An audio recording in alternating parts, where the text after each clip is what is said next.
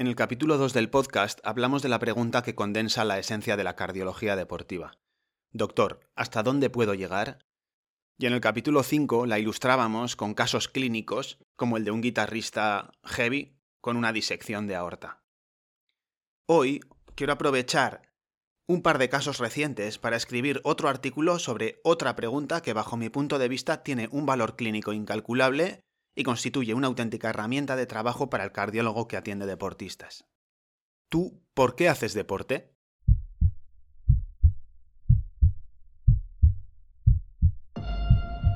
Soy Sigor Madaria y esto es La Atiendo, un lienzo en blanco donde me expreso libremente para contaros la cardiología desde mi punto de vista. Una cardiología un tanto irreverente que cuestiona el status quo para adaptarse a las peculiaridades de cada paciente y sin perder de vista en todo momento que existen dos formas de vivir más. Vivir más años y estar más vivo.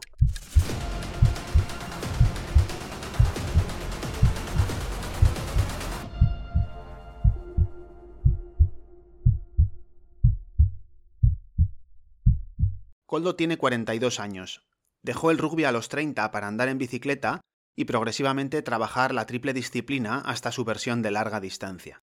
Por circunstancias que no vienen a cuento, acabó en una consulta de cardiología por una bradicardia de 45 latidos en un electrocardiograma.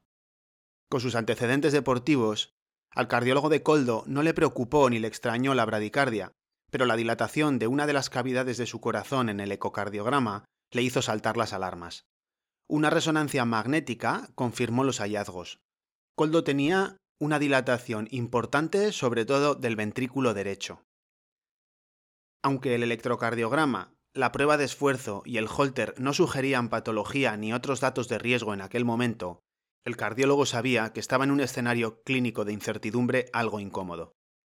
La dilatación del ventrículo derecho podía ser consecuencia simplemente de su historia deportiva, pero no estaba seguro, había dudas razonables de diagnóstico diferencial con una miocardiopatía muy relacionada con la muerte súbita de los deportistas.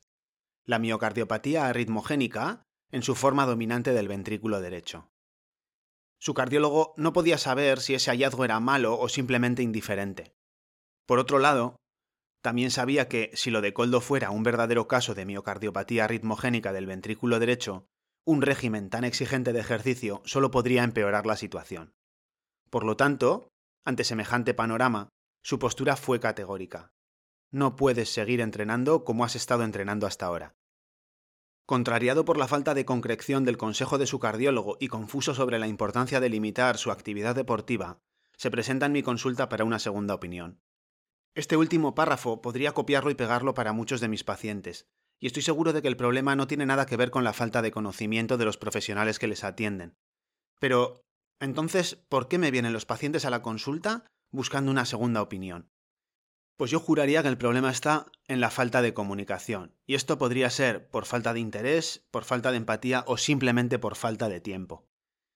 Siempre digo que la cardiología deportiva solo es cardiología clínica, con 15 minutos más en la consulta, que se pueden utilizar para averiguar por qué el paciente hace lo que hace, cuáles son sus aspiraciones, cuáles son sus valores, y para explicarle los riesgos y podré elaborar un consejo final hecho a medida.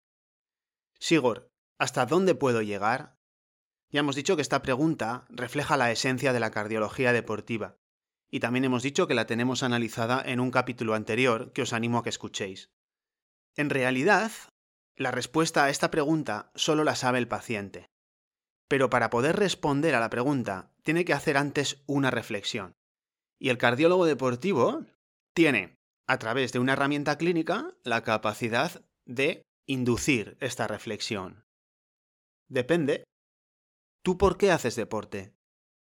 Puede que lo hagas para sentir el baño de endorfinas que trae de regalo o porque te ayuda a dormir. Puede que quieras ser campeón en tu categoría y disciplina deportiva. Puede que quieras bajar de tres horas en maratón o comprobar de lo que eres capaz. Puede que entrenes para estar fuerte y rendir bien en tal o cual tarea, trabajo o lo que sea. Puede que corras para mantener el peso a raya y poder comer una persiana de la pastelería de Arrese de vez en cuando. Puede que quieras unas nalgas tiesas, un cuerpo esbelto o estar más cuadrado que Bob Esponja. Puede que ingreses 4 millones de euros al año que te dan para asegurar tu independencia económica y la de toda tu familia con un año más de actividad profesional. Puede que correr la travesera fuera una promesa que le hiciste a tu mejor amigo, ese amigo que te ayudó a salir de la depresión levantándote del sofá para correr por el monte. Queríais cruzar juntos los 75 kilómetros y 13.000 metros de desnivel acumulado, atravesando los tres macizos de picos de Europa. Pero tres años después, a tres días de morir por una grave enfermedad, solo le pudiste prometer que correrías por los dos. Quizás solo quieras estar sano. Sea por lo que sea, intenta averiguar qué es lo que te motiva para hacer ejercicio. ¿Tú por qué haces deporte? Parece una chorrada de pregunta, pero os sorprendería comprobar la cantidad de veces que la conducta deportiva de un individuo no está alineada con sus verdaderos propósitos. No es necesario correr 80 kilómetros a la semana para completar una maratón. Probablemente el CrossFit no sea el deporte más indicado si lo que quieres solo es estar sano. Caminar 30.000 pasos al día no es la forma más lógica de hacer ejercicio para perder peso. Tampoco es mejor levantar 7 kilos 15 veces que 15 kilos 7 veces si lo que quieres es evitar que te suba la tensión. Coldo lleva toda la vida haciendo deporte. Hace tiempo que ha abandonado toda actitud competitiva. Él solo quería acabar, un objetivo nada despreciable cuando se trata de completar dos Ironmans. Actualmente Considera que entrena por salud y acumula un volumen semanal de 7 horas con unas sensaciones de esfuerzo equivalentes a una intensidad moderada. Para ponerlo en perspectiva, una de las novedades de las recientes guías de ejercicio físico de la OMS dice que los adultos pueden aumentar el ejercicio de intensidad moderada por encima de los 300 minutos semanales para obtener beneficios adicionales en salud si no está contraindicado por otro motivo. Un paciente en el que existen dudas con respecto a la toxicidad de los grandes volúmenes de ejercicio y que lo único que quiere es estar sano, no es uno de esos casos a los que se les deba recomendar más de 5 horas de ejercicio de intensidad moderada. Le expliqué que su situación es una de esas en las que la enfermedad se confunde con los cambios extremos que se producen en deportistas que han hecho mucho deporte a lo largo de la vida. Le expliqué que a la vista de las pruebas y los antecedentes familiares no parecía un caso de enfermedad y que sus antecedentes deportivos eran suficientes en algunas personas para desarrollar los cambios que se veían en su corazón. Le dije que actualmente su situación no parecía problemática, pero que no había manera de saber si seguir por ese camino podría empeorar las cosas en el futuro, que debía reflexionar sobre lo que supone para él entrenar siete horas a la semana y si cree que es más adecuado para su salud que, por ejemplo, acortar el tiempo y sustituir alguna sesión por otras más cortas y de mayor intensidad y empezar a centrarse un poco más en la fuerza. Creo que se quedó satisfecho, o al menos eso me dijo, y todo gracias a un cuarto de hora para explicar la incertidumbre y hacerle reflexionar sobre los motivos por los que él hace deporte. Os voy a contar otro caso. A finales del año pasado me vino a la consulta un chico de 33 años. Era un tío centrado, grande, deportista de toda la vida, y entrenaba los siete días de la semana en forma de ejercicios de gimnasio, spinning, natación, etc. El día D salía de un ciclo de turnos de noche y solo había dormido tres horas.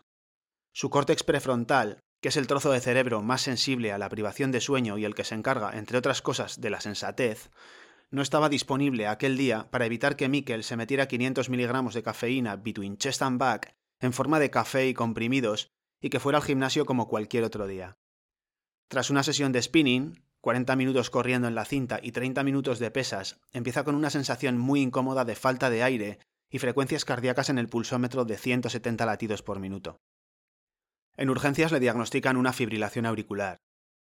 La fibrilación auricular es una arritmia frecuente en los y las abuelarrobas, pero tampoco es rara en los varones de una cierta edad que han hecho mucho deporte a lo largo de su vida. Idoya, su hermana y compañera cardióloga de Basurto, estaba sentada a su lado ese día en la consulta. Es ella la que había convencido a Miquel para que viniera a hablar conmigo. Idoya y yo sabemos que tener o no tener fibrilación auricular es una cuestión de predisposición individual y de provocar a tu corazón lo suficiente para que se produzca la arritmia. No sabemos cuál es la predisposición constitucional de Mikkel para tener fibrilación auricular. Eso el tiempo lo dirá. De lo que no hay ninguna duda es de que el maltrato al que sometió Mikkel a su corazón ese día se puede considerar más que suficiente para tener un episodio de ese tipo. Es muy difícil ejercer de médico con alguien tan cercano, pero está claro que este no es un caso de falta de interés o de tiempo.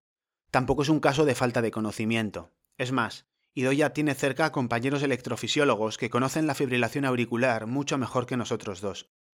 Entonces, ¿por qué yo? ¿Qué podía aportarle yo a su hermano? De repente me vino la vena socrática y se me escapó ¿Tú por qué haces deporte? Me mira con cara de sorpresa, con una sonrisa de tipo Esa pregunta es papillar, ¿no? Pero aún así me contesta Por salud y para estar fuerte, para estar en forma. Vale, ¿y tú crees que tu cuerpo asimila una sesión de entrenamiento como la de ese día sin el descanso necesario para procurarte salud y fortaleza, Miquel? La pregunta era absurda. Miquel sabía de sobra que no, y que aquello había sido producto de la indisposición de su córtex prefrontal, que era lo único que dormía en su cuerpo a pesar de los 500 miligramos de cafeína. Cuando vayas a hacer una sesión de ejercicio, pregúntate antes si lo que vas a hacer está alineado con tus propósitos. Puede que el volumen de ejercicio que exigen esos objetivos sea mayor del que recomendaríamos para evitar perpetuar la fibrilación auricular en sujetos predispuestos. Pero no veo clara la necesidad de condicionar un régimen deportivo, por lo demás saludable, sin la certeza de que esté verdaderamente predispuesto, y sobre todo sin saber si no va a acabar desarrollando fibrilación auricular en cualquier caso. Conclusión, sin limitaciones, siempre que lo que haces esté alineado con tus objetivos y no se trate de una conducta imprudente. No estoy seguro de si era el tipo de respuesta que esperaba Idoya, pero me quedo con la cara de Miquel que dibujaba una sonrisa de la oreja izquierda a la derecha, o de la derecha a la izquierda, no lo sé. El caso de Miquel fue solo una travesura y la fibrilación auricular un tirón de orejas. Pero en el caso de Coldo diría que ha servido para recalibrar su régimen de ejercicio. Confrontarles con la aparente incoherencia entre su conducta deportiva y los objetivos de salud y rendimiento es lo único que yo les podía ofrecer. Gracias por escuchar el capítulo hasta el final. Si te ha parecido interesante, premialo con likes, me gusta, estrellas y recursos semejantes de sus respectivas plataformas y suscríbete al podcast. Te avisaré de cada nuevo episodio. Además, comparte el contenido con tus amigos y conocidos. Con eso me ayudas a mí y quizás a un tercero a recuperar la esperanza de seguir latiendo. Por último, si tienes algún problema cardiológico y sientes que necesitas ayuda para llevar una vida activa y adaptada a ti, contacta conmigo a través de mi web sigormadaria.com. Nos vemos en el próximo episodio.